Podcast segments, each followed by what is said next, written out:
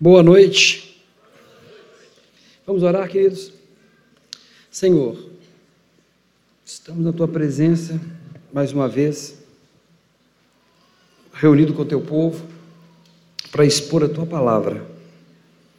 Somos totalmente dependentes do Senhor, porque, ó Deus, nosso coração é falho, nossos argumentos são humanos, a nossa vontade, Senhor, de colocar nossas ideias na frente sempre prevalecem.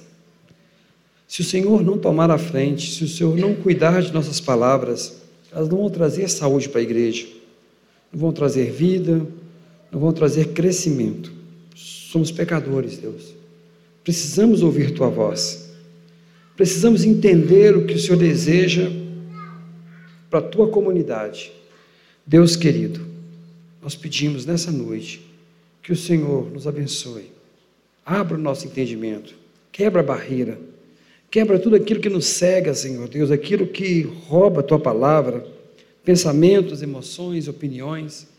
Ó Deus, que o meu pensamento, a minha opinião, seja colocada de lado nessa noite, que prevaleça a palavra do teu Espírito, Senhor. Fala nos nossos corações e nos mostre a verdade, em nome de Jesus. Amém.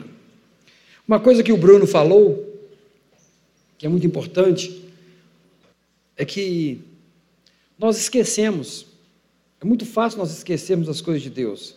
A natureza corrompida, ela prevalece constantemente sobre as coisas de Deus. E isso é tão, tão certo, querido, é que eu sou muito apaixonado por história da igreja. Sou extremamente apaixonado por história da igreja. Você pega meu óculos. E uma das coisas que eu observei, que uma das disciplinas, né? uma das disciplinas que é mais desconsiderada no meio da igreja é a história dela. A igreja, sim, não gosta de ler sobre si mesma, não gosta de conhecer os detalhes da sua história, e eu acho que esse espírito é colocado constantemente, né, soprado aos nossos ouvidos, porque quando você conhece e se apaixona pela história da sua comunidade, da sua igreja, você começa a estar sempre lembrando de onde eles caíram. Nenhum movimento na história, nenhum movimento na história da igreja, nenhuma onda de pecado, nenhuma corrupção, nenhuma heresia nasce da noite para o dia. Ela é um processo lento, e se você não está sempre de, de olhos abertos, observando, você acaba se levando, porque a gente esquece, né? A gente esquece. É muito fácil esquecer. Então, eu sempre recomendo aos irmãos, comecem a pedir a Deus que se apaixone pela história da igreja, a história das doutrinas da igreja, a história do, da construção do texto bíblico, como que a igreja seria aliviada de vários problemas. A igreja Lagoinha Mineirão era constituída de muitas pessoas decepcionadas decepcionados com várias estruturas que deram errado, várias promessas que não foram cumpridas, né, vários exageros, e, e algo que é importante para nós. Mas só que todos esses problemas Deus permite para que você tenha saúde. Mas uma forma de nós não cairmos novamente é nós avançarmos, entendermos por que aquilo aconteceu e lermos um pouco mais da história da igreja e percebermos que são movimentos cíclicos que seduzem constantemente. Porque nós temos que estar atentos, porque estamos crescidos e não podemos cair novamente.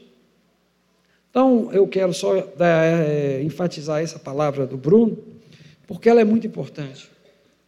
Uma das estratégias do diabo é fazer você esquecer. E devido à nossa comodidade, né, a gente gosta de deixar de lado as coisas antigas e, e, com isso nós causamos um grande problema. Vamos abrir nossa, a nossa Bíblia em Coríntios capítulo 11. Vamos fazer uma leitura de um texto que eu fiquei sabendo que meu irmão Bruno não queria pregar. Não é? O Pipo também. Ou seja, os irmãozinhos me deixaram né, com um texto legal para pregar. Né? E eu falo assim, nossa Deus do céu. Mas hoje Deus foi comigo pela manhã, né? Metade da igreja gostou, outra metade não, tá, irmãos? Vão entender por quê. Eu acho que metade, se apaixonou pela mensagem, outra metade ficou assim comigo. Fala assim, foi legal a mensagem, mas eu sei assim que o coraçãozinho da metade não ficou tão feliz. Mas vocês vão entender por que, que eu vou falar isso. Vamos ler o capítulo 11, né? Vamos pedir a Deus que fale conosco. Sede meus imitadores, como também eu de Cristo. Eu louvo, irmãos, porque em tudo vos lembrais de mim e retendes os preceitos como vos entreguei. Não quero que saibais, mas quero que saibais que Cristo é a cabeça de todo homem, e o homem a cabeça da mulher, e Deus a cabeça de Cristo. Todo homem que ora ou profetiza, tendo a cabeça coberta, desonra sua própria cabeça. Mas toda mulher que ora ou profetiza com a cabeça descoberta, desonra sua própria cabeça, porque é como se estivesse rapada. Portanto, se a mulher não se cobre com véu, tosquice também. Mas se para a mulher é coisa indecente tosquiar-se ou rapar-se, que ponha véu. O homem, pois, não deve cobrir a cabeça, porque é a imagem e a glória de Deus, mas a mulher é a glória do homem. Porque o homem não provém da mulher, mas a mulher do homem. Porque também o homem não foi criado por causa da mulher, mas a mulher por causa do homem. Portanto, a mulher deve ter sobre a cabeça sinal de poderio por causa dos anjos. Todavia, nem o homem e sem a mulher, e nem a mulher sem o homem no Senhor. Porque, como a mulher provém do homem, assim também o homem provém da mulher. Mas tudo vem de Deus. Julgai entre vós mesmos: é decente que a mulher ore a Deus descoberta? Ou não vos ensina a mesma natureza que é desonra para o homem ter cabelo crescido? Mas ter a mulher cabelo crescido lhe é honroso, porque o cabelo foi dado em lugar do véu. Mas se alguém quiser ser contencioso, nós não temos tal costume, nem as igrejas de Deus. Dá vontade de pegar e sair correndo depois de que a gente lê esse texto. Porque o que você falar, você está errado. Né? Alguém vai, vai ficar chateado. Mas Deus foi gracioso em nos, nos usar pela manhã, e espero que prossiga, né? Na exposição desse texto. Aí você fala assim: meu Deus, por que, que eu vou ler um texto desse domingo à noite? Eu precisando de tanta coisa importante na minha vida. Lá vem né, a equipe da Lagoa Mineirão ler um texto desse. E vocês vão ter que estudar isso durante a semana, né? Queridos, Primeira coisa que nós vamos falar é tentar resolver um problema aqui de divisão. O primeiro versículo diz: Sejam meus imitadores como eu sou de Cristo. Eu quero dizer que esse versículo não pertence ao texto, é esse texto, pertence ao texto anterior, tá bom? Sabe quando vocês estavam lendo lá, foi a Renata que deu semana passada, ela explicou sobre a adoração aos ídolos, né? Aquela parte do, é, do escândalo que era causado com os irmãos porque eles comiam carne sacrificada a ídolo na presença de irmãos frágeis na fé e não se importavam com seus irmãos e se contaminavam. Na verdade, a divisão aqui está errada. Esse versículo, sejam meus imitadores, seria assim: irmãos, não provoque a ira dos teus dos mais fracos, não se contamine com as coisas dos ídolos, tenham liberdade, e a liberdade é não pecar. Ei, não é assim que se faz. Sejam meus imitadores, como eu sou de Cristo. Seja igual a mim. Vocês estão errados no que vocês estão fazendo. Então, vou dizer, o capítulo 10 termina no 11, 1. Aí você fala, como assim, Clélio? É porque eu quero só lembrar a vocês, como eu lembrei de manhã. A carta de Paulo não tinha capítulo nem versículo. Capítulo apareceu lá para o oitavo século, né?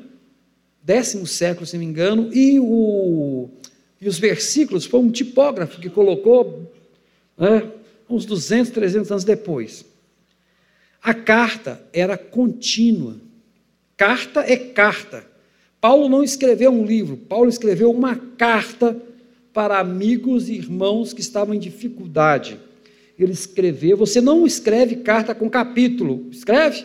Você escreve direto para o seu amigo ler direto.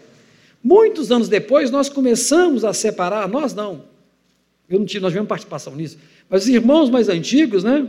Um, dos, um cardeal e depois um tipógrafo, acharam por bem ir separando as sessões para facilitar a localização, e outro foi dividindo. Só que nem sempre essa separação obedece ao sentido do texto. Então, eu vou dizer a vocês, eu, são vários escritores também falam, que esse ser de meus imitadores é o fechamento do capítulo 10, ou seja, o capítulo 10 deveria fechar nesse versículo, e o versículo 2 deveria ser o 1 da próxima sessão. Se você não tem como você harmonizar ser de meus imitadores com o texto que vem abaixo. Então, aqueles que vão ministrar aí na quinta-feira, né, para suas células, para os seus grupos de crescimento, né, estejam atentos a esse detalhe, sempre entendendo que esse versículo simplesmente ele foi mal encaixado na divisão, porque essa divisão de versículo e capítulo não é canônica, ela não é sagrada, ela é uma coisa humana.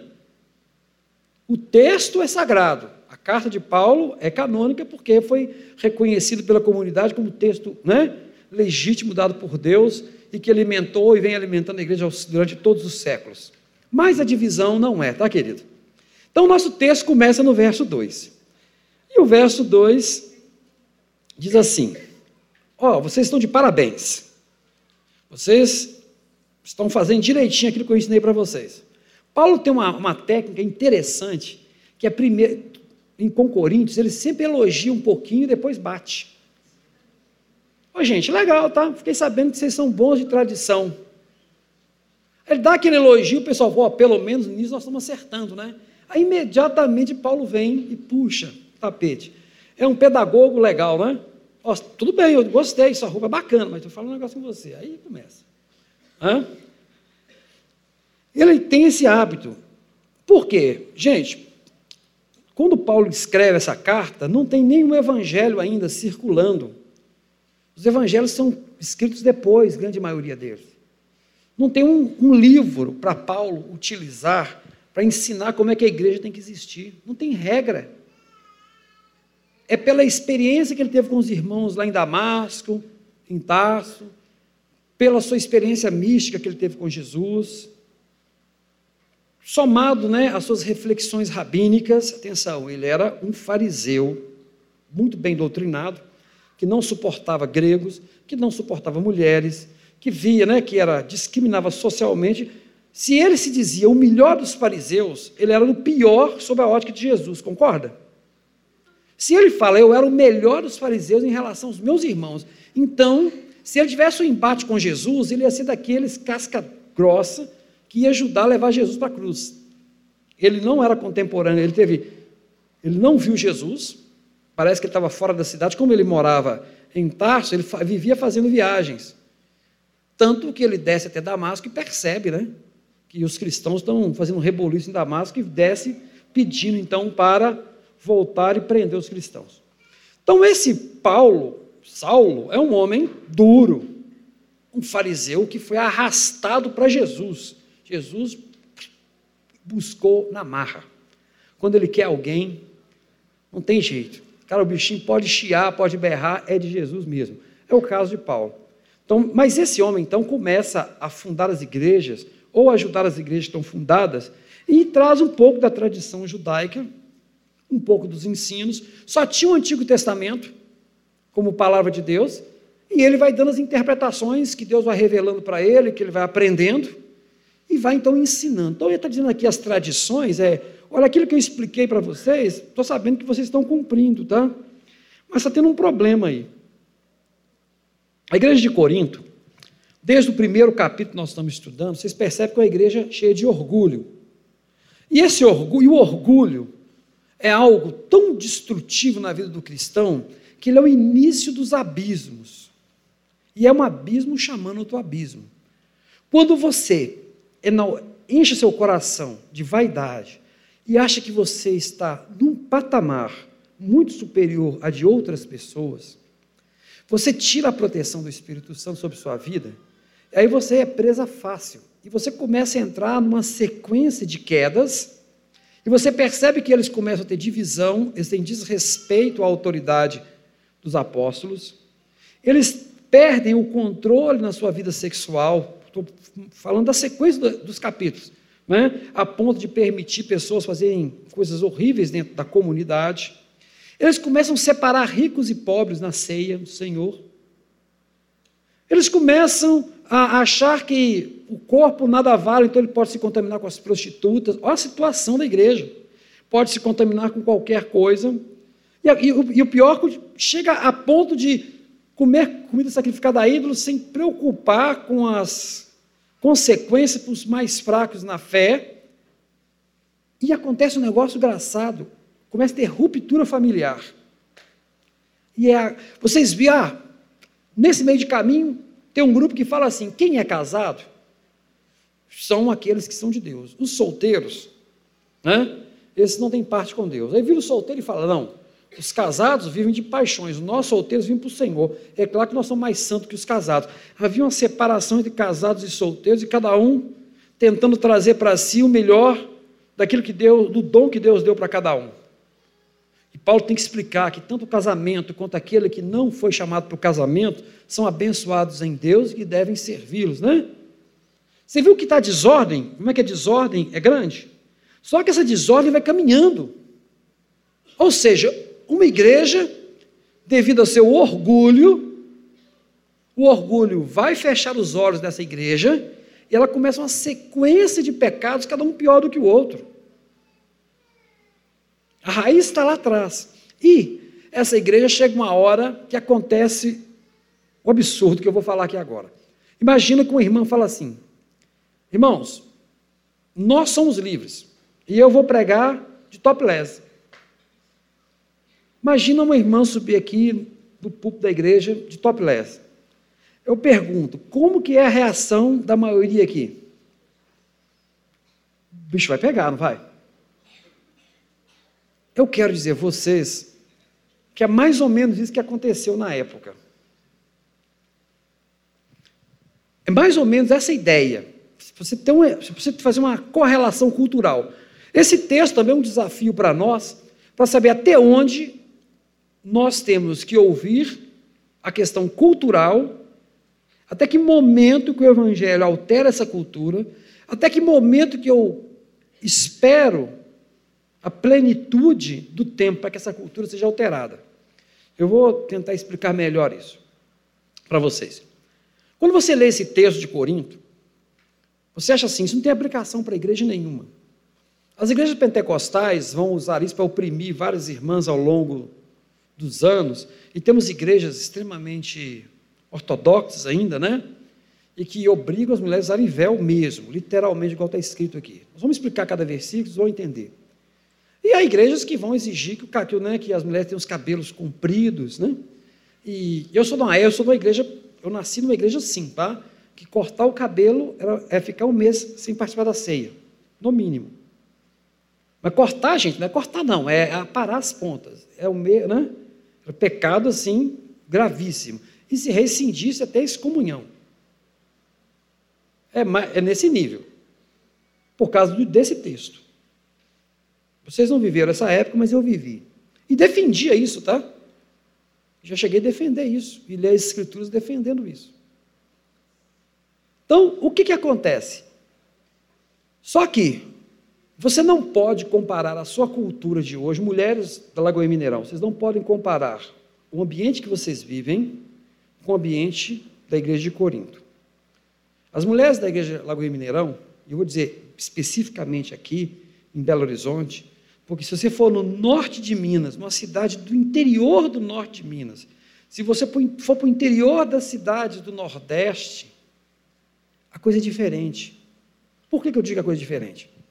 Porque aqui, pela graça de Deus, as mulheres das capitais, né, e nós podemos falar aqui do Brasil e de outros países, porque tem países ainda que não, tão, não tiveram essa liberdade, é permitido que as mulheres estudem, que as mulheres apresentem sua capacidade, cresçam, desenvolvam suas atividades profissionais junto com a família, né? que exerçam funções diversas.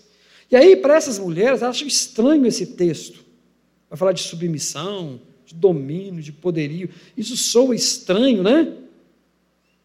Mas nós estamos falando de mulheres que não têm nenhuma outra opção.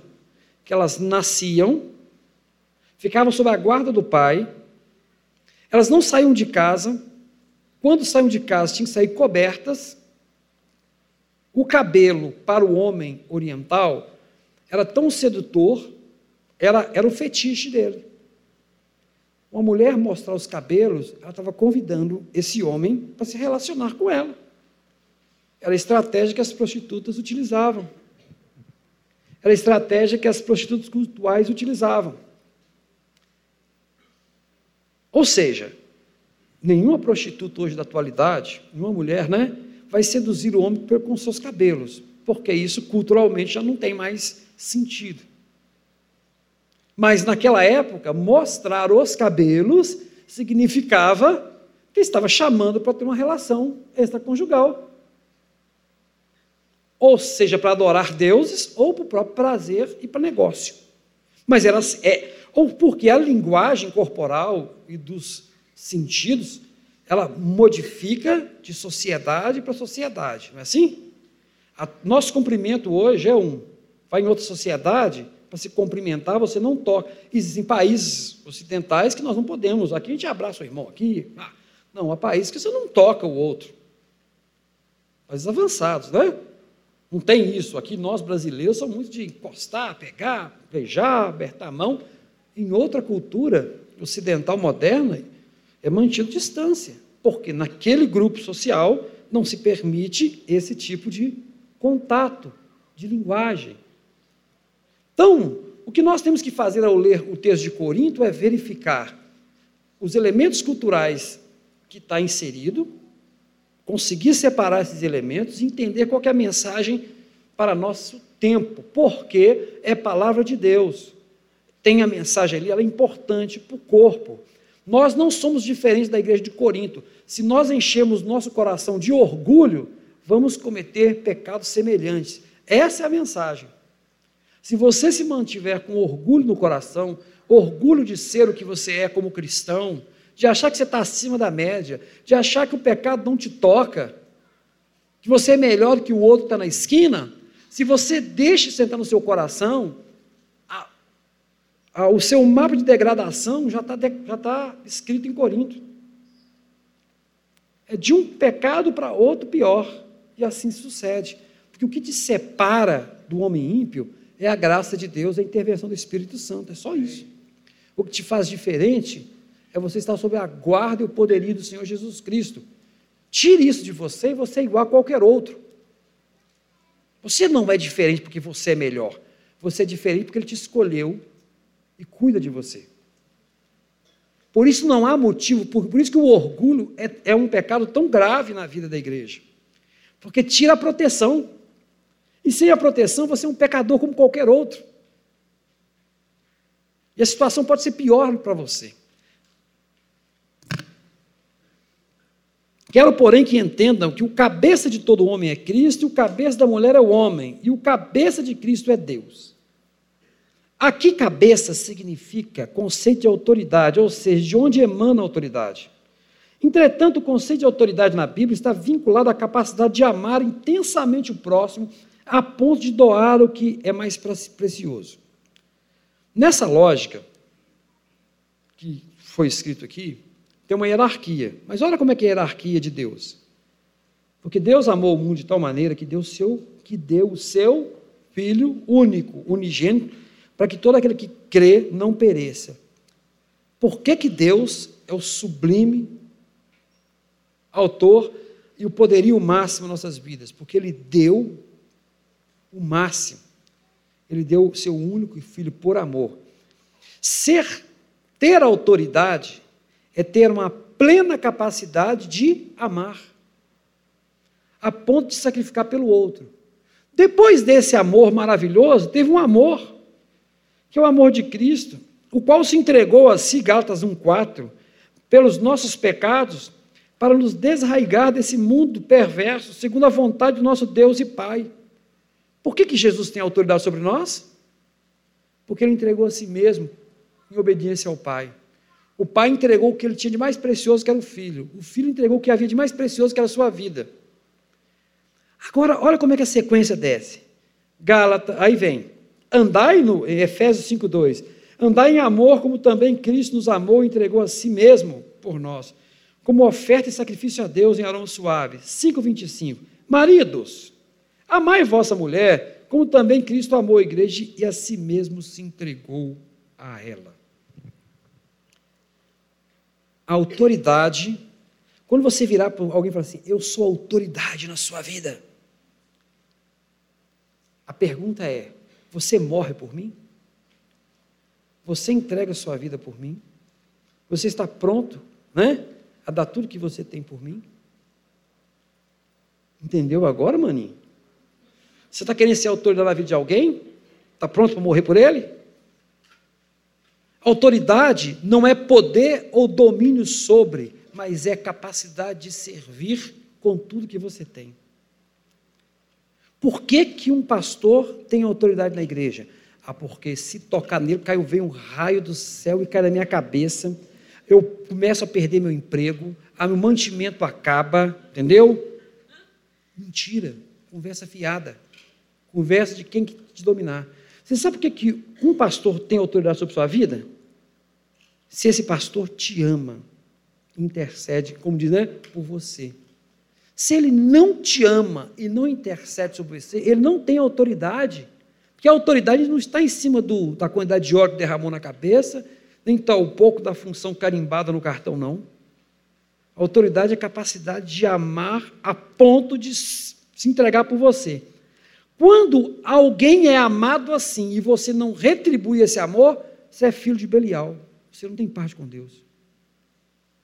É simples assim. Se um homem ama uma mulher com intensidade, a respeita, honra, cuida dela, traz ela, sabe?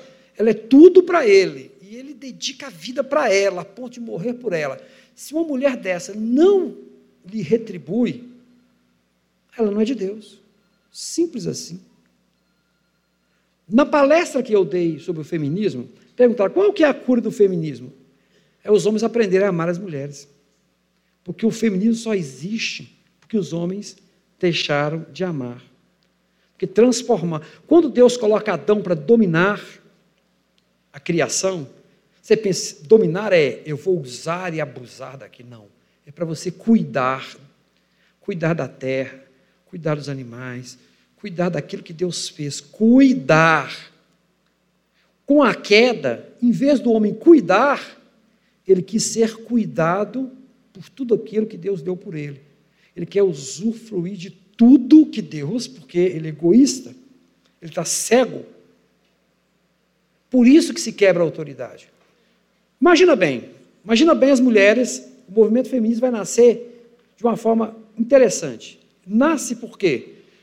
O pai sempre oprimiu essa mulher em casa. Ela é entregue a um homem que não a respeita, a oprime. A comunidade religiosa diz que esse homem tem toda a autoridade de fazer o que quiser com ela, assim como a sociedade e seu pai. Então ela olha para Deus e fala assim: esse Deus não é Deus, não, mano. Se ele permite toda essa opressão sobre minha vida, deixa eu juntar minhas forças aqui e lutar por mim mesmo. Onde está o problema? Na falta de amor. Porque Deus deu autoridade ao homem. E esse texto ele é muito interessante, porque ele submete a mulher ao homem, porque culturalmente aquela mulher de Corinto e a mulher antiga não tinha outra opção, maninho. Ela saía da casa do pai com cobertura sobre sua cabeça, o seu véu, ia ficar debaixo do jugo de um homem que também ela nem expunha os seus cabelos, ele simplesmente, quando estava cansado dela, ia, atravessava a rua, ficava com as prostitutas, para se satisfazer, não tinha a menor responsabilidade com ela. E ela não podia ter outra coisa. Só que, de repente, tomou conta de, do, do espírito da igreja o seguinte pensamento dessas mulheres: Não, eu vou profetizar e orar, vou tirar o véu. Eu não estou sob autoridade de homem nenhum, não. Só que isso, para aquela comunidade, é um negócio complicadinho, não é igual que nós hoje vivemos. Isso não significa nada para nós. Colocar véu tirar véu pouco significa para a saúde da igreja. Mas aqui está se falando de estou quebrando a autoridade de um grupo. E aí ele, Paulo fala assim, gente, vocês são loucos. E essa autoridade é quebrada porque realmente o homem não está exercendo a sua autoridade. E a autoridade de homem não é eu mando, você fica calada. Eu falo, você obedece. É o exercício do amor. Você já viu como a oração de Jesus como é linda? Vamos falar de autoridade, né? Porque nós temos que seguir Jesus. Pai, passa de mim esse cálice. Mas se for, se for possível, passa. Não, mas se não é possível, eu vou. Faça a tua vontade, não a minha. É isso que dá autoridade a Cristo. Está tudo consumado, Senhor. Pai, está tudo consumado, acabou. Perdoa-lhes, porque eles não sabem o que fazem. Por que, a oração de Jesus é ouvida? Porque ele cumpriu tudo. Ele subordinar o Pai, então, essa relação, a autoridade. Esse texto aqui, ele dói, porque ao longo dos séculos, homens dentro da igreja utilizaram desse texto para dominar e dizer o seguinte: eu tenho domínio sobre você. Um caso que eu conto e sempre falo, né, porque marcou muito, é de uma moça, né, que, que eu era professor dela, em outra disciplina, e ela um dia me procurou falando de um caso do seu namorado. Ela tentou ajudá-lo, foi lá, tentou fazer uma coisa por ele, ele ficou enfurecido, ela estava fazendo bem para ele. Tá? E falou: Você não pode fazer isso, não, eu sou o cabeça, eu tenho autoridade sobre você. O cara é namorado, velho. Eu virei para ela e falei assim: Larga esse moço agora. Termina esse namoro. Esse moço não serve para ser seu namorado, quanto mais um futuro marido. O cara acha um candango desse, né? Que é seu namorado, está achando que pode te, né? te mandar e falar isso com você, larga esse sujeito. Graças a Deus, até os dias não sei se voltou, mas ela largou o sujeito. Estava tá, bem melhor, né? Porque ele, o cara não incentivava ela a crescer, pelo contrário, ela tinha uma boa formação, estava desempenhando, a pessoa muito inteligente, né? Com a, com a, estima, com a autoestima baixa, a gente incentivou. E esse rapaz era um problema na vida dela. E o sinal que ele dava era isso, o cara achava que ele era autoridade. Cara, para ele ser autoridade sobre ela, ele tinha que estar abençoando essa menina de um jeito, tinha que estar motivando, que estar, e ele não precisava falar que é autoridade. Quem tem, não fala. Quem tem, não, não demonstra. Tem, tem porque o outro sente aconchego e apoio. Pronto. E esse texto, ele pode ser, e foi distorcido ao longo dos anos na igreja, como um texto para dominar as pessoas. Eu tenho autoridade sobre você. O sujeito falou isso, acabou, velhinho. Ele não tem nenhuma. Se ele precisou de anunciar isso, é porque ele não tem nada. Aquele que tem, ele é ganho porque ele serve. Você quer ser o maior no reino de Deus? O que você tem que fazer? Seja o, o que serve. Parece que isso aí é o que Bruno falou. A gente esquece o tempo todo das coisas de Deus. Até lendo a Bíblia, você esquece o que Jesus falou. Então, autoridade é serviço. Aquele que muito serve, muita autoridade tem. É estranho para nós, não é? Mas é verdadeiro.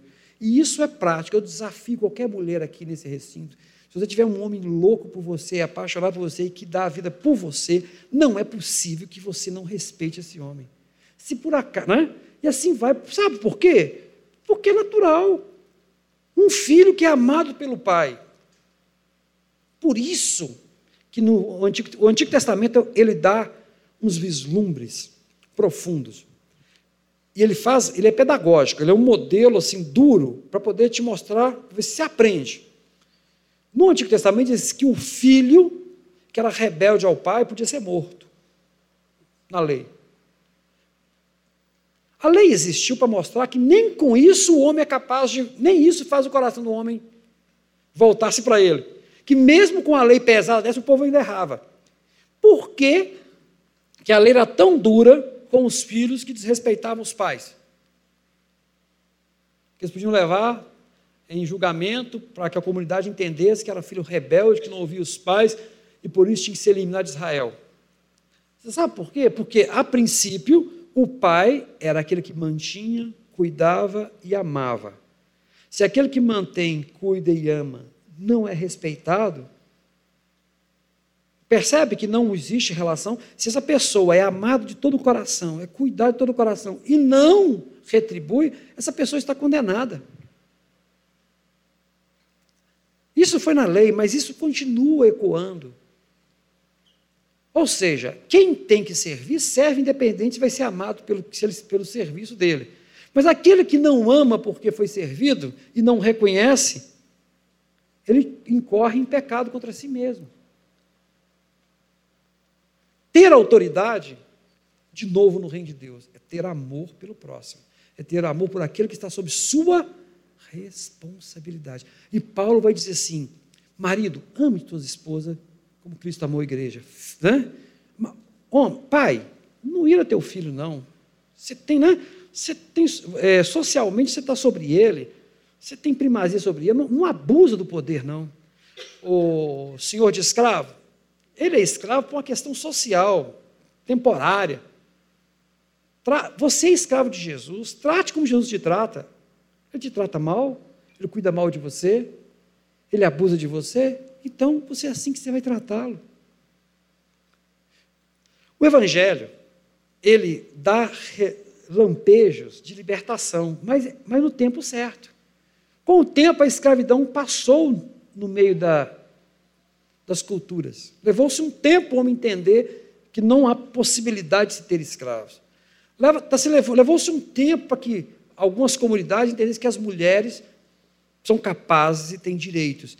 Elas têm, necessidade, elas têm necessidades que são preenchidas pelos homens, sim. E os homens precisam preencher as necessidades dessas mulheres, sim. E quando os homens não fazem, eles estão perdendo sua autoridade. Olha, quando o homem não preenche a necessidade de uma mulher, seja em amor, carinho, segurança, atenção, ele está perdendo a autoridade dada por Deus. Nós somos feitos para cuidar.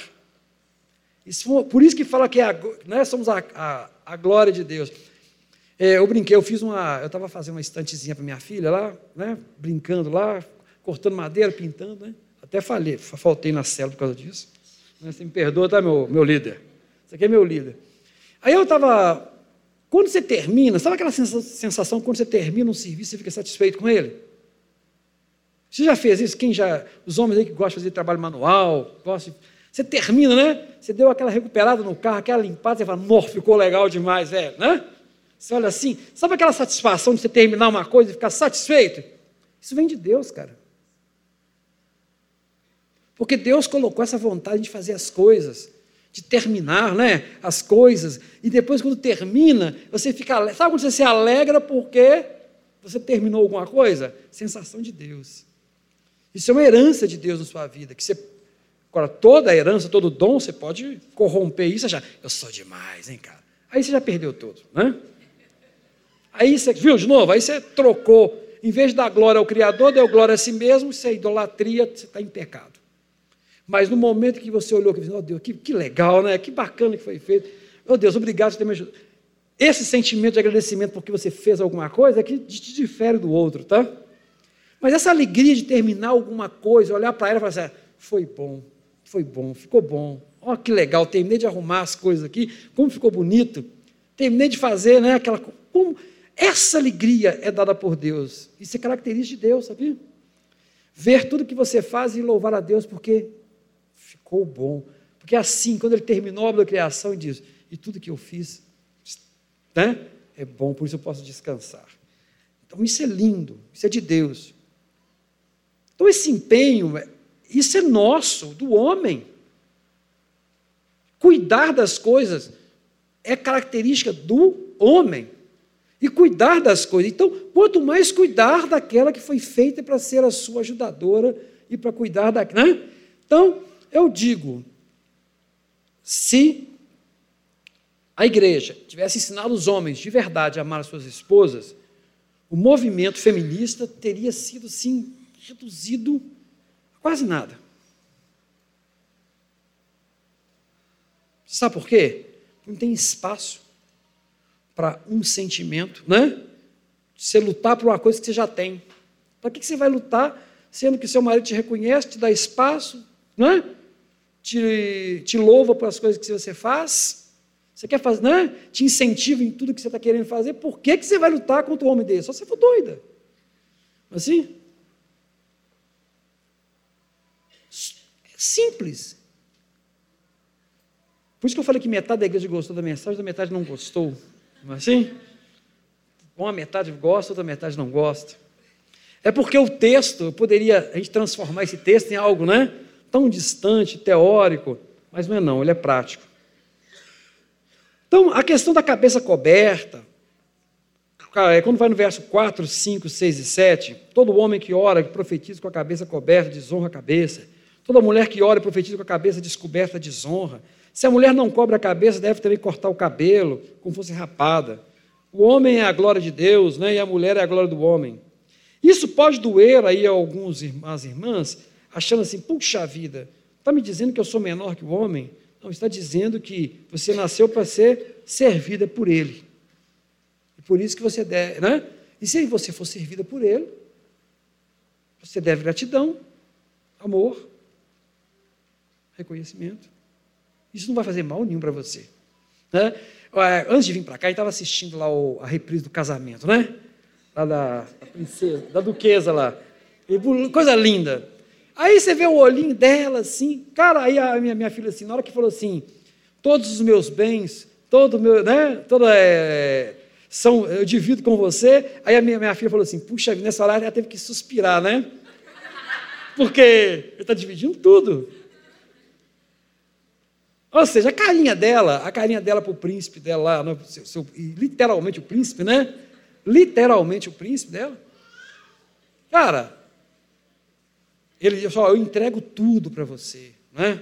Ó, é tudo teu. A minha honra é tua, né? A minha é legal esse casamento por causa disso. A minha glória, a glória é dele, né? É tua. Eu te pergunto, aí alguém fala assim: ah, não, ela abriu mão de trabalhar lá, de fazer tais coisas. Cara, Ô, velho! Né? O sonho dourado de todas as meninas quando nascem é você princesa. Literalmente ela conseguiu, né? Então, assim, é, aquela relação fantástica, linda, né? Tudo bem, é muita mídia e tudo, mas você percebe que é um relacionamento ali que é o que toda mulher deseja, né? A glória dela. Entendeu como é? Talvez esse exemplo seja mais fácil de entender. Ela é a mulher do príncipe, agora é a duquesa, né? A nova duquesa lá. Aquilo não a constrange. A glória era dele, não a constrange, porque tudo dela, eles são só. Hã? Ou seja, tudo que ele é, ela é. Estão no mesmo patamar. Percebe? Então, essa, essa é a relação, é isso que, o, que Deus tinha para o homem. Eu te fiz uma ajudadora, porque se você não precisasse de ninguém, eu não teria feito ninguém para você, não. Se eu te fiz alguém, é porque você precisa, cara. Sozinho você não é feliz. Eu contei, existe uma história, contei isso lá, no, na escola, lá em Nova Lima, teu irmão de Nova Lima ali, né?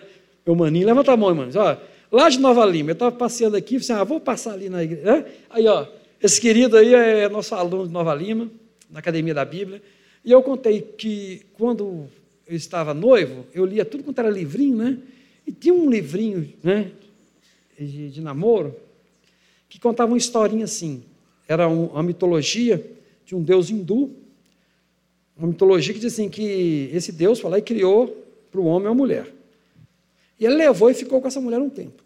Passado uns dias, ele voltou para esse Deus e falou assim: Ô Fulano, estou te devolvendo a mulher que você me deu, porque ela é reclamona, ela é chata, ela me atrapalha nisso, ela não deixa eu fazer isso, e fez uma lista de defeitos que a mulher, né, que ele tinha feito. Entregou a mulher para ele. Você quer entregar? Quero.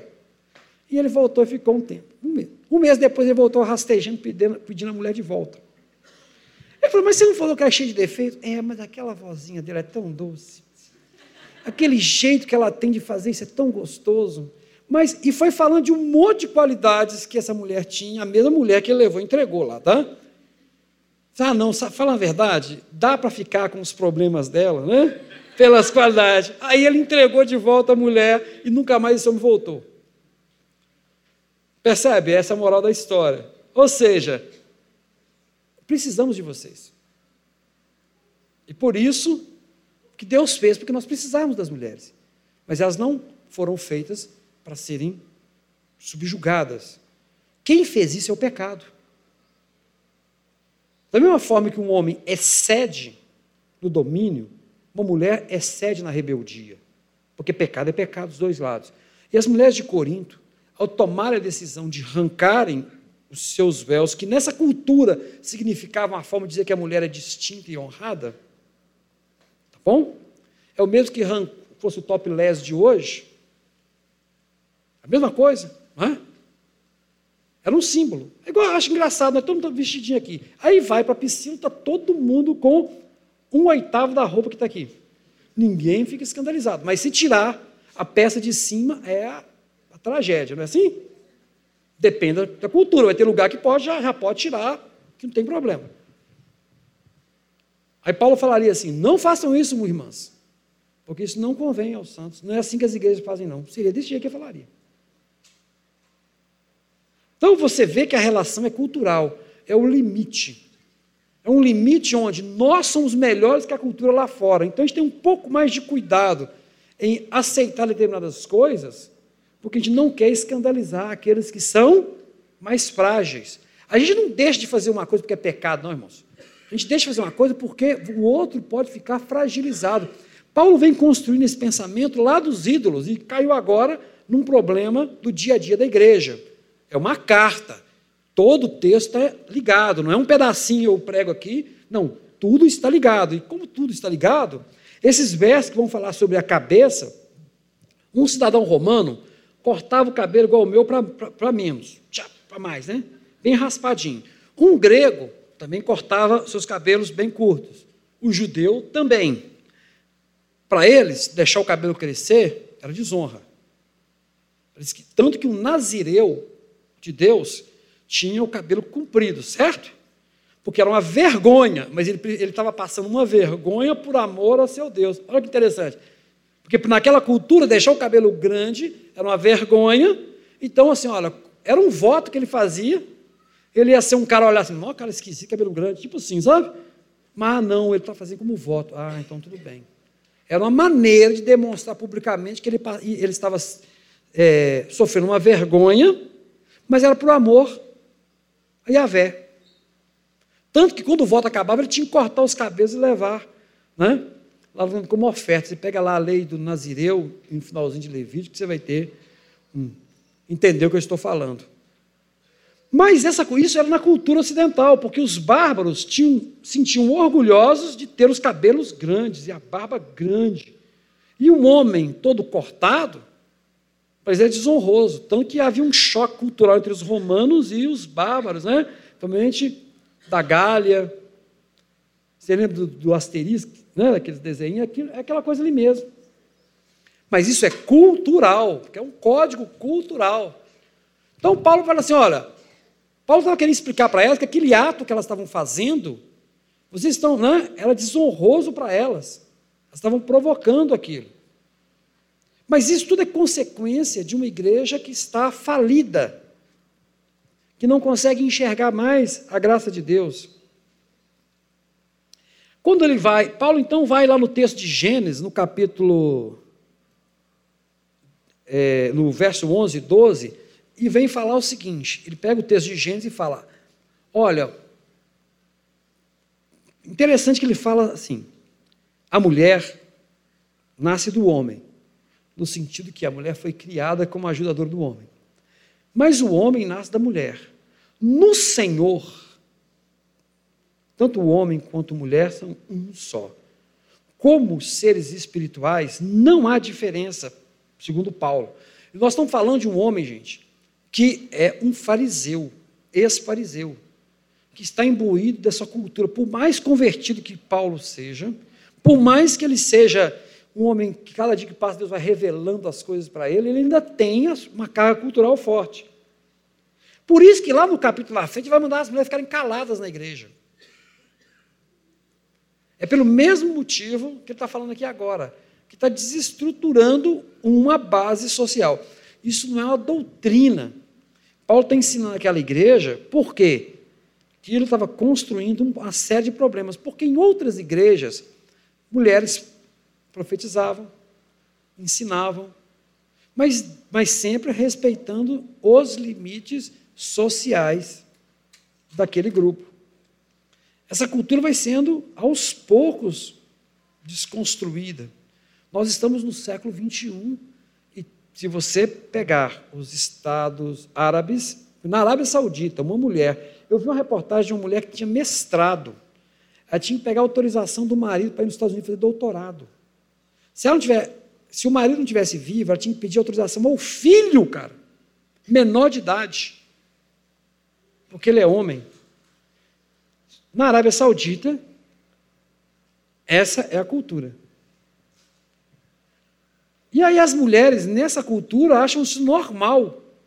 Claro, tem um grupo lá que se acha que isso aí é revoltante e vai lutar contra isso. Mas um grande número vai achar normal ficar totalmente coberta, né? Você vê que tem uns extremistas que só vê os olhos, as burcas. Então, o que Paulo está falando aqui é isso. Dentro da cultura dos coríntios, as mulheres se levantaram e aquilo era mais uma consequência dessa sociedade toda confusa, única e exclusivamente porque perderam o rumo da fé.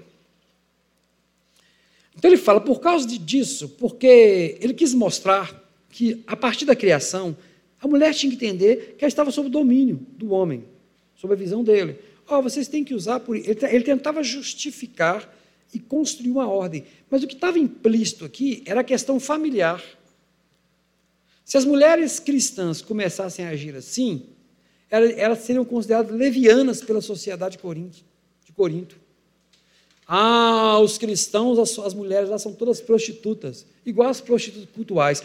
E pior, as prostitutas cultuais não usavam véu. Também. E aí, Paulo tinha um medo tremendo de que o modelo de culto dos templos de Afrodite entrasse para a igreja. Por isso que ele tem que segurar a onda das mulheres em Corinto. Porque lá nessa sociedade, as mulheres seduziam os homens e tinham voz ativa, porque elas eram as profetisas. Elas entravam em transe. Se alguém vê, tive uma coisa, uma, teve uma cena ruim, mas aqui tem um filme, que eu, é o filme, é Os 300. Tem uma cena lá onde uma mulher entra em transe para falar em nome dos deuses. É mais ou menos aquilo. A relação né, de ato sexual e de conversa com Deus, fertilidade, era muito forte. Ah, quando você vai estudar alguns movimentos da nova era, né, que ligado ao grupo, a, a, ao movimento Wicca, né, de bruxaria branca, aquela coisa toda, você vê muito o uso da mulher como uma entidade, como deusa, deusa da terra, uma ligação muito forte. E a fertilidade da mulher também está ligada, porque isso é base das culturas antigas. Somente o judaísmo tira fora esse aspecto de associar as relações sexuais e a fertilidade da mulher a um culto. Então, a ascensão das mulheres na igreja de Corinto causaria um problema familiar e causaria um problema mais sério ainda. Poderia assemelhar o culto de Deus ao culto lá fora. E de repente os irmãos iam estar tendo relações com as irmãs. Tá? O cara tirou o véu, significa estar livre. Se lá fora da igreja era assim o código de conduta, isso para fazer a igreja pensar a mesma coisa, era um passo. Então não se trata de algo simples, para o contexto dele. Se fosse simples, Paulo não ia perder tempo com isso. Paulo está preocupado que não se assemelhasse o culto da igreja ao culto pagão, que as irmãs não se desonrassem fazendo esse tipo de coisa, e que esse não era o caminho, né? Para se estabelecer é um pouco mais profundo o problema. O que, é que nós temos e o que nós ganhamos com, com esse texto? Entendemos o princípio da autoridade, sob reflexão maior, de que a autoridade é aquele que serve a. Nesse ponto, é que a autoridade do homem tem que ser firmada. O homem é aquele que cuida, aquele que sustenta, aquele que né, entrega a sua vida. Por esse motivo, a mulher o reconhece como cabeça. Mas não porque ele é o melhor do que ela, ou porque tem mais poder por ela, porque ela o serve. Porque ele está cumprindo o papel que Deus criou. E ela vai ali e vai ajudá-lo. A mensagem incomoda. Não podemos tirar a autoridade do texto. Paulo está preocupado com uma coisa séria. E essa coisa séria é não que o nosso culto não seja semelhado ao culto lá fora, que os nossos valores não sejam igual aos valores de fora, e que o verdadeiro valor da autoridade está em reconhecer que você deve ser servo. E Paulo vai discorrer tudo isso e fala: olha, se vocês ainda querem continuar nessa, né, insistindo nisso, não insistam, porque as igrejas de Deus, porque todas as igrejas mantinham esses padrões, as igrejas que ele conhecia, não têm esse hábito das mulheres né, profetizarem descobertas com essa liberdade que vocês estão dando. Isso é perigoso. É perigoso por isso, tá, querido? Isso não é doutrina de que a mulher tem que ter um cabelo até bater no chão, que não pode cortar, e nem que as irmãs que fazem o corte pequeno, né, estão com a cabeça rapada. Ah, cabeça rapada e cortado rente, tinha dois significados para eles. Estava de luto na época, e na época é, a mulher é, foi pega em adultério e cortava o cabelo dela para que ficasse desonrada no meio do povo. E ele fala assim: se você não é capaz de cobrir seu cabelo, então é melhor você rapar como se estivesse de luto ou como se estivesse adulterado de uma vez. Ele apela. Quando ele fala assim, ele está apelando. Você sabe, né, mulher? A mulher sem cabelo é tida como, se ela não tiver de luto, é porque ela foi pega em adultério. É isso que vocês querem parecer? É isso que vocês querem aparecer para os outros? Paulo falando com esse grupo de pessoas. Não sei se fui claro, queridos, né?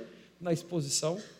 É, é uma mensagem, assim, não é aquela mensagem pastoral, né? De você vai encher de poder agora, e maravilha, irmão. Não é nada disso, mas nós entendemos que é uma mensagem que traz vida para a igreja, porque nós refletimos qual é o nosso papel enquanto homens no cuidado das nossas famílias, que nós não perdemos, não podemos perder a nossa autoridade. É quando fala assim, vai aquela coisa forte, né? E a autoridade é a nossa capacidade de servir, iluminar, cativar e conquistar, né? o nosso, a pessoa mais próxima de nós, que, é nossas, que são nossas esposas. Né? Se tem uma pessoa que a gente não pode perder para Jesus, é nossas esposas. Né? Nós temos que cuidar bem dela. O Pipo falou assim, até hoje de manhã, né? Se tem alguma irmã que está sendo oprimida, me procure. Se tem algum irmão que está sendo oprimido pela esposa, que isso é raro, mas você me procure também. Então, eu estendo o convite do Pipo para todas. Que Deus abençoe vocês. Que vocês tenham entendido né? A beleza da palavra de Deus e que a necessidade de nós conhecermos cada vez mais, né? a vontade do Senhor. Querido.